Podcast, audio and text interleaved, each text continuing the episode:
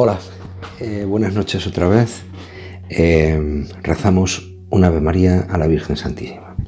Dios te salve María, llena eres de gracia, el Señor es contigo. Bendita tú eres entre todas las mujeres y bendito es el fruto de tu vientre Jesús.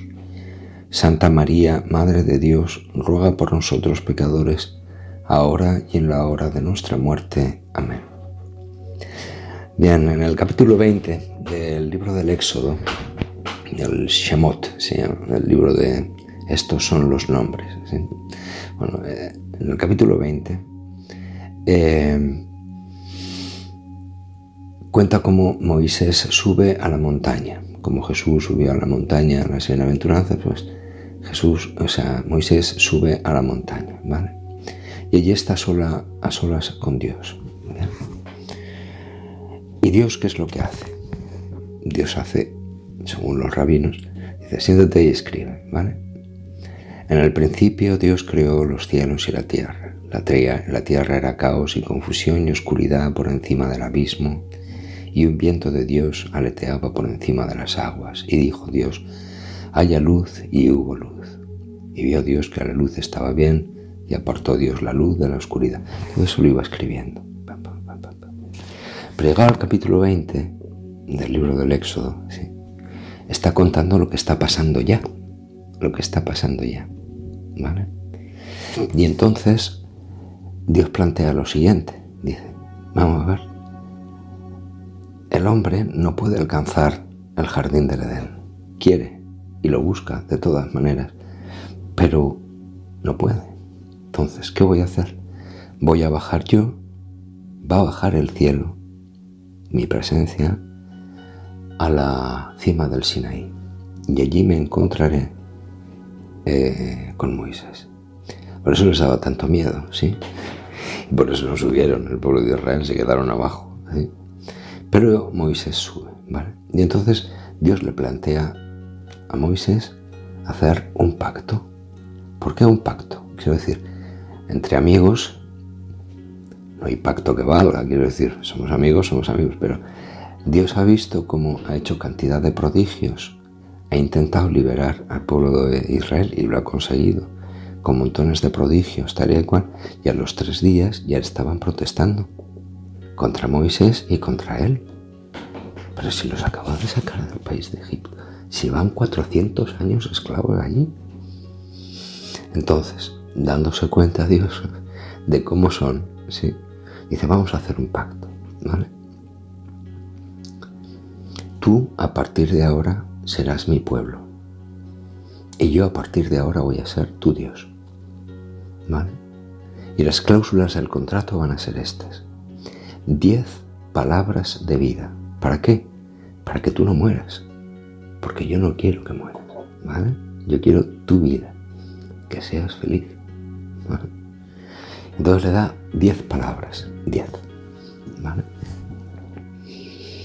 Diez palabras.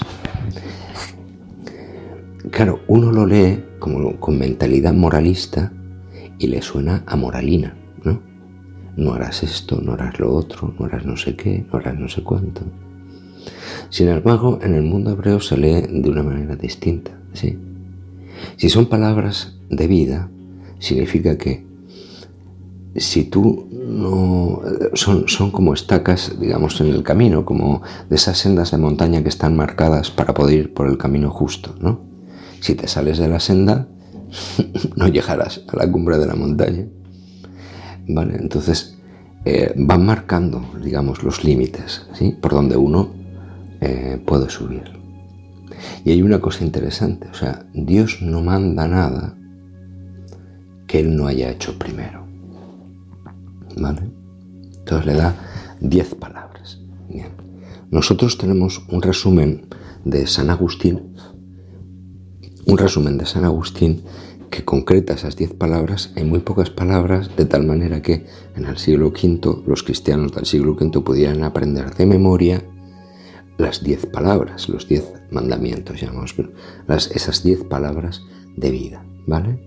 Entonces, lo que tenemos, digamos, los 10 mandamientos que nosotros utilizamos en la iglesia, ¿sí? no es que se correspondan literalmente a los diez mandamientos del libro del Éxodo, ¿sí? Porque además están escritos, digamos, para el pueblo judío, ¿vale? Sino que es una adaptación catequética para nosotros, para que lo podamos entender, ¿vale? En muy pocas palabras, no haciendo grandes, sino es una para que la gente sencilla, la que no supiera leer o escribir, pudiera aprender de memoria esas diez palabras. Bien. Entonces, el primer, la primera palabra de vida es amarás al Señor tu Dios, ¿sí? Con todo tu corazón, ¿vale? Por encima de todas las cosas. Bien. Esto Dios no lo diría si Él no lo hubiera hecho antes. ¿Vale? Por decir así, Dios hace un pacto, ¿vale? Pero hace un pacto a dos caras, ¿no? Yo me comprometo a esto y tú te comprometes a esto, ¿vale?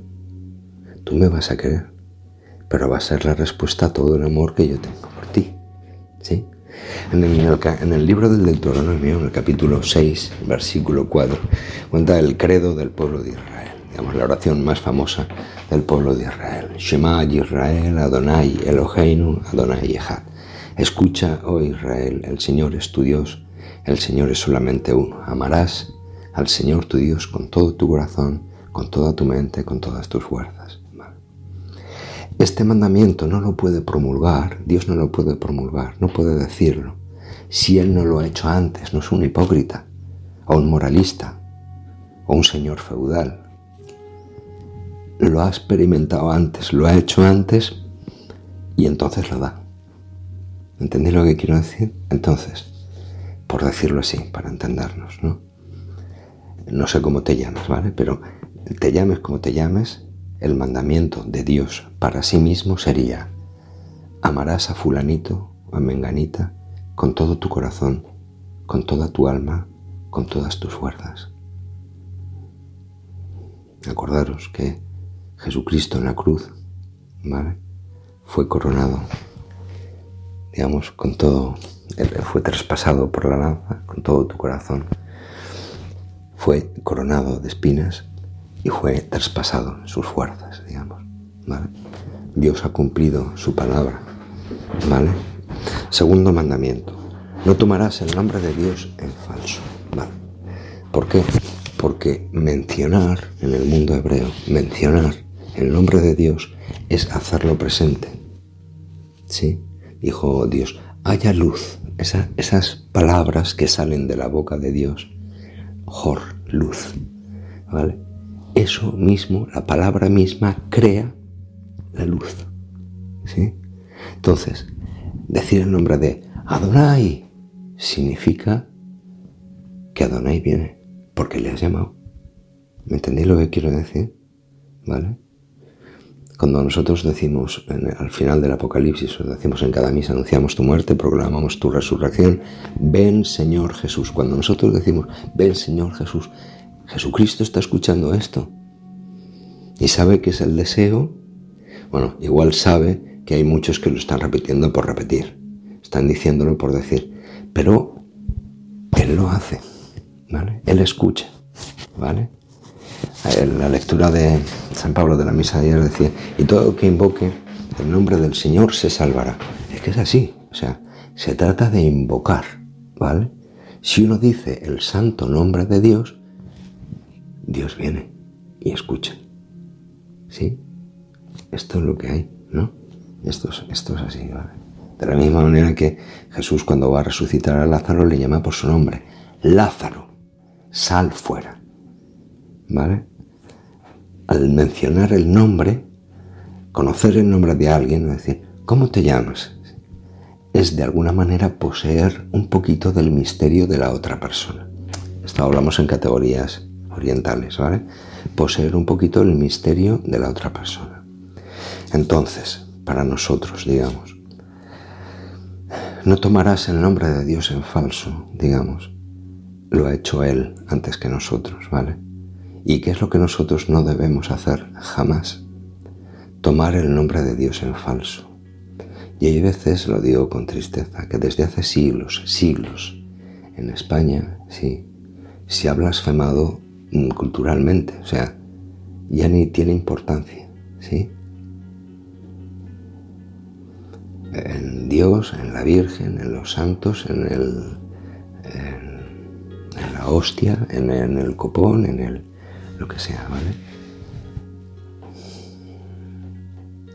Tercero, santificarás las fiestas. En el, en el, en el texto original dice guardarás el sábado, ¿vale? Claro, nosotros somos cristianos, digamos, no, no estamos en, la antigua alianza, digamos, sino que nosotros estamos en otra cosa, ¿no? Entonces, para nosotros el, el día de descanso, digamos, el día de la luz, digamos, es el primer día de la semana, el día de la resurrección de Jesucristo, ¿sí? Al alborear del primer día de la semana fueron las mujeres al sepulcro, etcétera, etcétera. Es el domingo, ¿vale?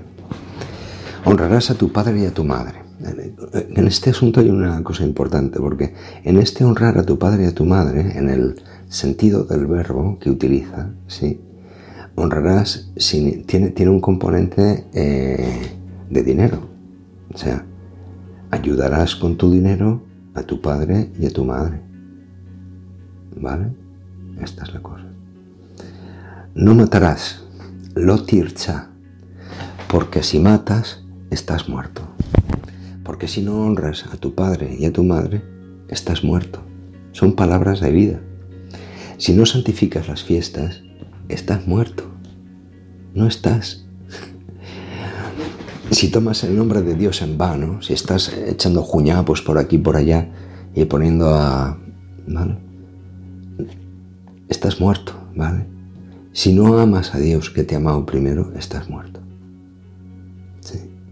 No matarás.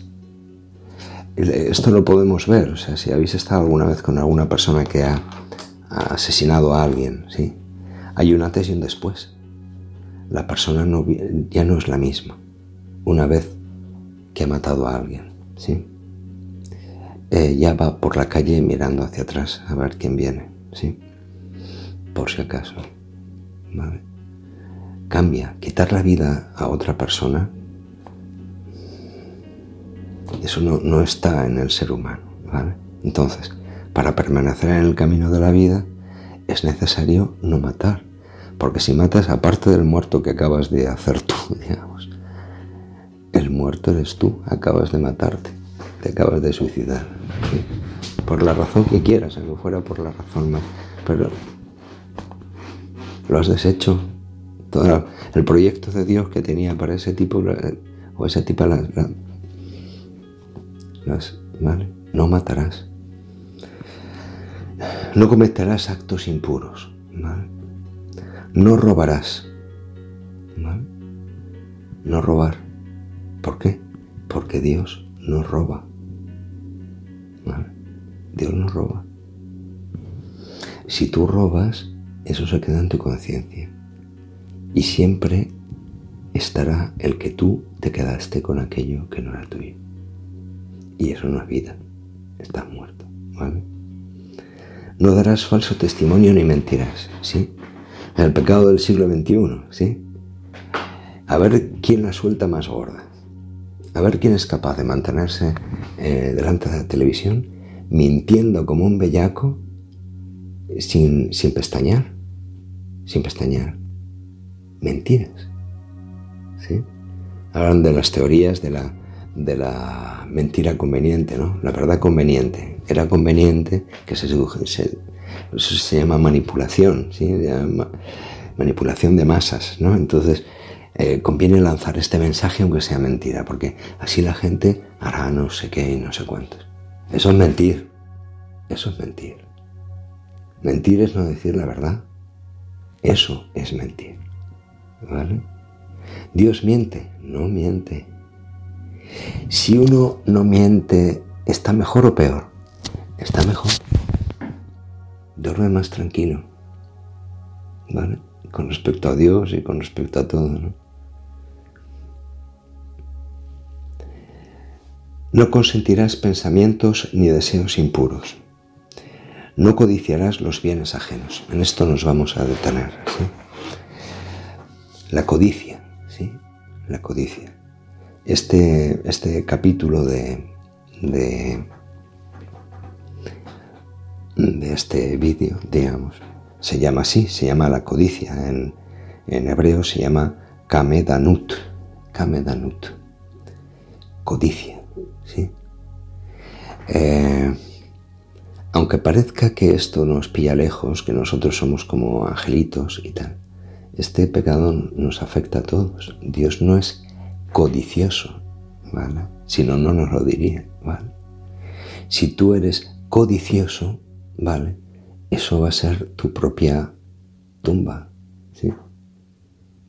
Si tienes un afán desmedido por las riquezas, digamos, por acaparar, ¿no? Acaparar, todo es mío, como los niños, ¿no? Mío, mío, todo mío. No sé si habéis visto una película, sí que la habréis visto, se llama El Señor de los Anillos, ¿no? Hay un tipo que se llama Gollum, creo, que va, está enamorado del anillo, ¿no? Y cuando lo consigue, no hace más que decir, es mi tesoro, mío, mío, solo mío, ¿vale? No codiciarás los bienes ajenos, así lo traduce San Agustín. Pero vamos a ir al texto original, ¿vale? Porque codiciar es un pecado del siglo XXI, es ultramoderno y contracultural, ¿vale? Es ultra, no, es ultramoderno, ¿vale? Dice, no codiciarás la casa de tu prójimo, ni codiciarás la mujer de tu prójimo ni su siervo, ni su sierva, ni su buey, ni su asno, ni nada que sea de tu prójimo.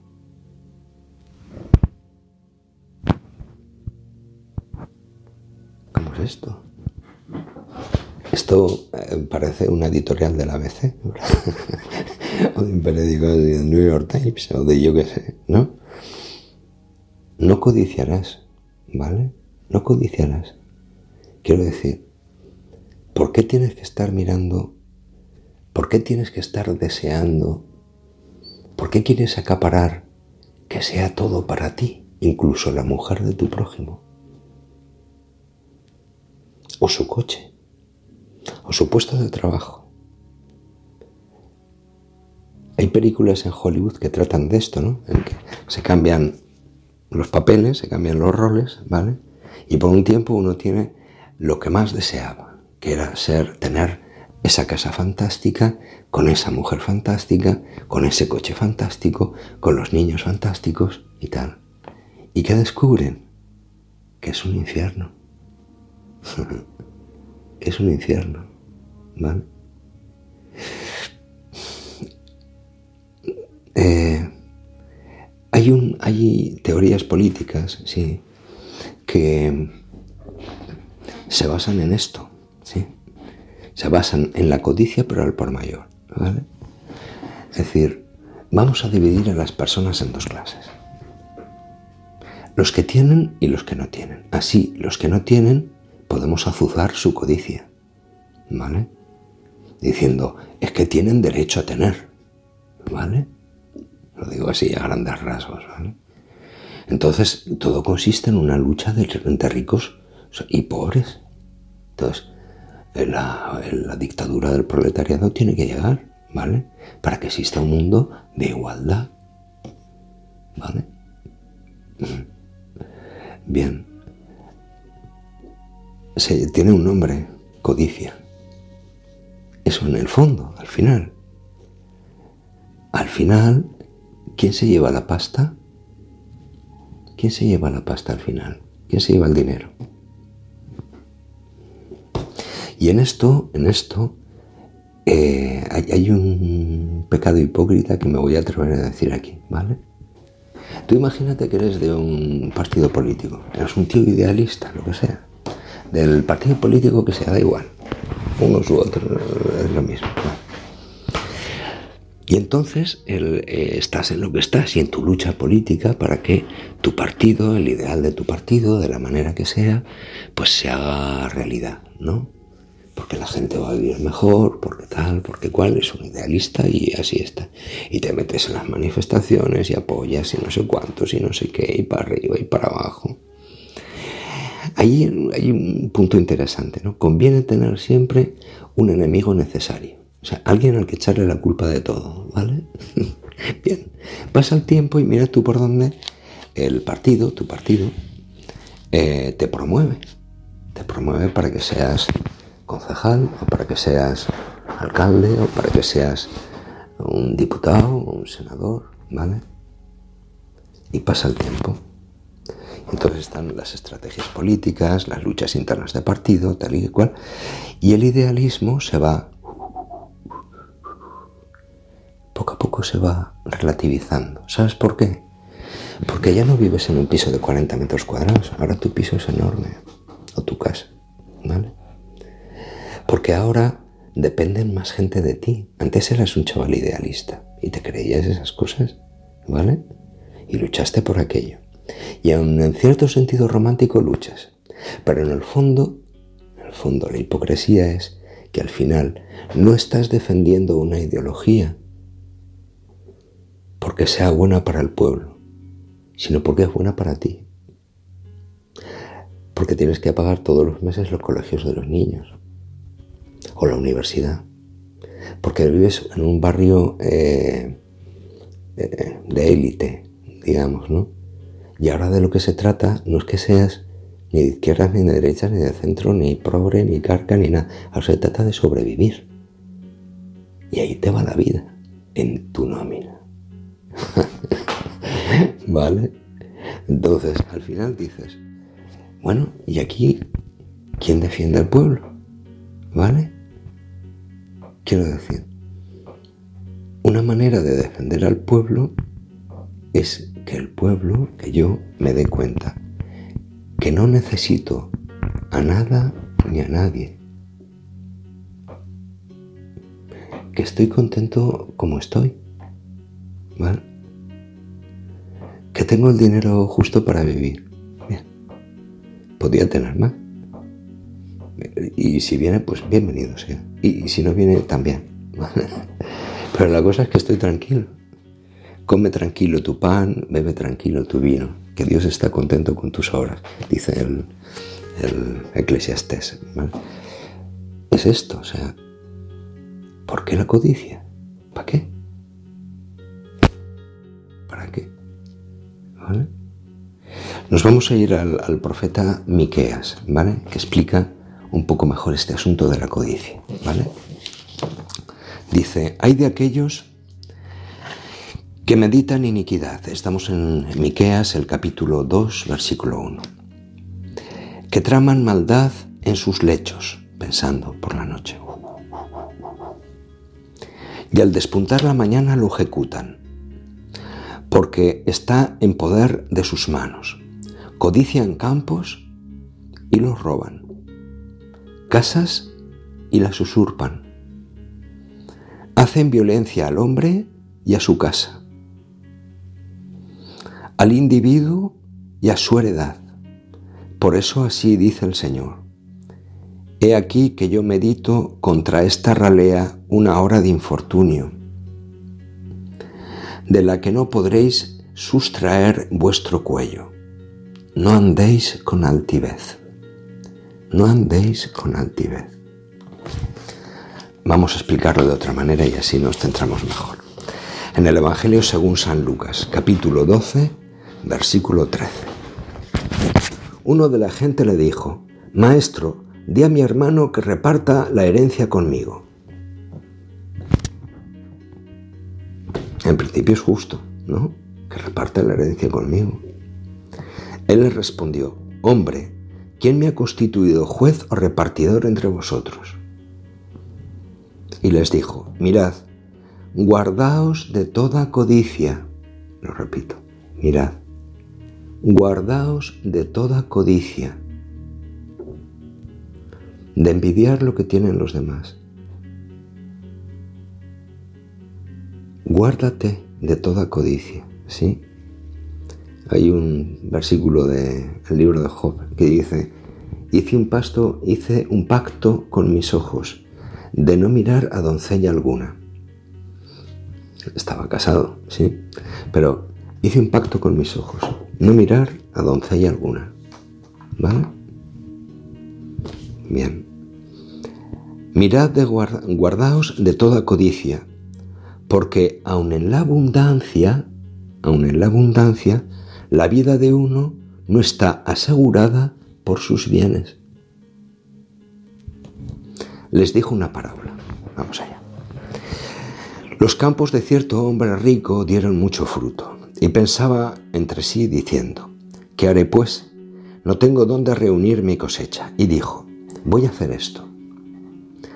Voy a demoler mis graneros y edificaré otros más grandes, y reuniré allí todo mi trigo y mis bienes, y diré a mi alma, alma, tienes muchos bienes en reserva para muchos años. Descansa pues, come, bebe, banquetea. Pero Dios le dijo, necio, esta misma noche te reclamarán el alma. Las cosas que preparaste, ¿para quién serán? Así es el que atesora riquezas para sí y no se enriquece en orden a Dios.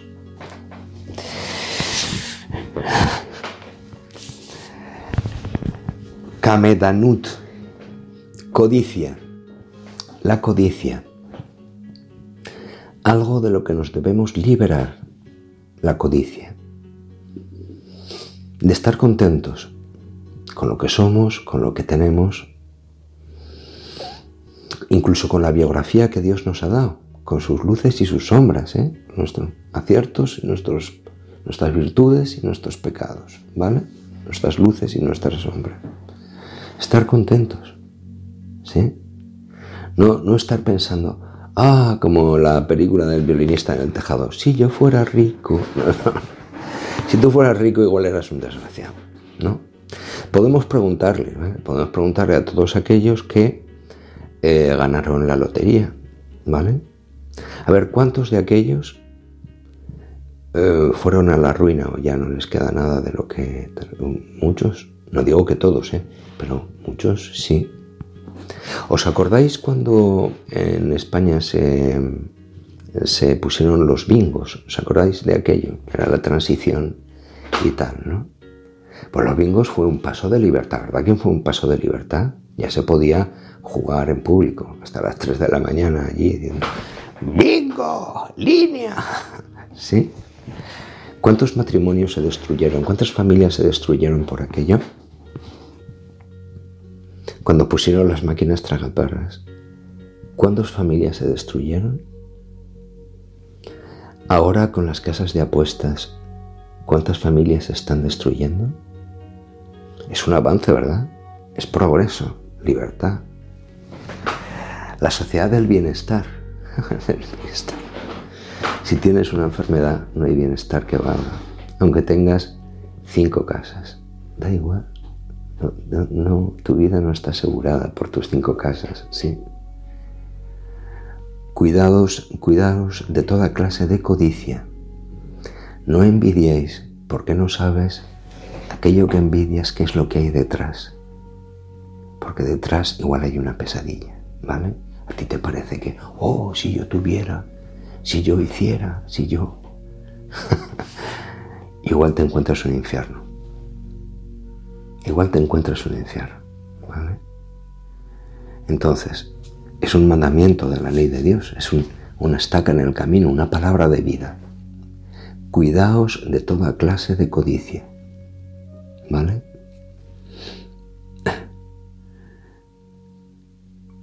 Cuanto más querer lo quise, con cuanto menos me hallé. San Juan de la Cruz. Cuanto más lo deseé, menos lo tenía. más lejos estaba. ¿Vale? Y ahora que lo tengo todo, lo tengo todo sin querer. Muy bien, estupendo. Cuando por propio amor no lo quise, dióseme todo sin irme tras de ello se me dio todo sin que el corazón se me fuera detrás. ¿Vale? Entonces la vida no está en los bienes. No está en los bienes. Sí que es verdad que debe existir una justicia para todos, ¿verdad? Y y las mismas, eh, las mismas o mayores eh, posibilidades para todos, para que todo el mundo se pueda desarrollar, etcétera, etcétera, ¿vale? Pero sea como fuera, digamos, a día de hoy, a día de hoy, vas a descansar más si admites tu situación que si no la admites. Si miras a la mujer de tu prójimo deseándola, va muy mal, pero fatal.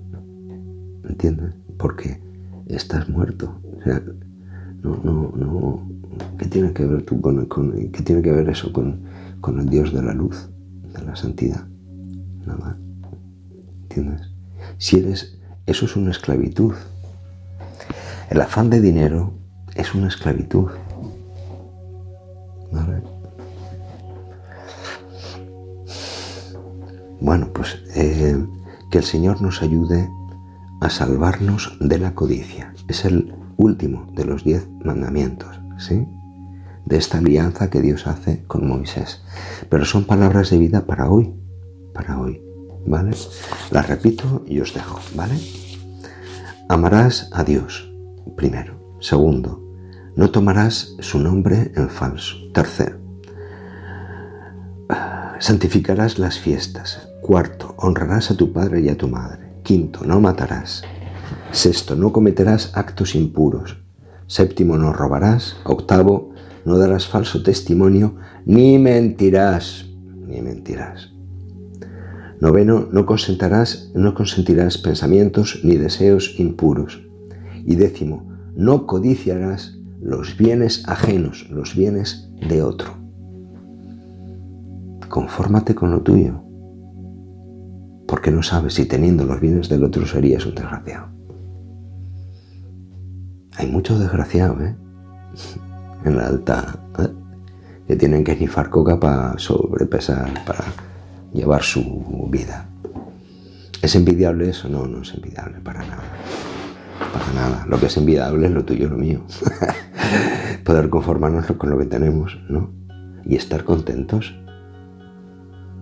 ¿no? La alegría es un don de Dios. Bueno, pues nada, os dejo. El, último, el último mandamiento, digamos. Kame danut, codicia. Guardaos de toda clase de codicia, dice Jesucristo. Guardaos de toda clase de codicia. Es un pecado actual. Bueno, el no mentir también es actual. bueno, os dejo. Eh, nos vemos la semana que viene, ¿vale? Un abrazo.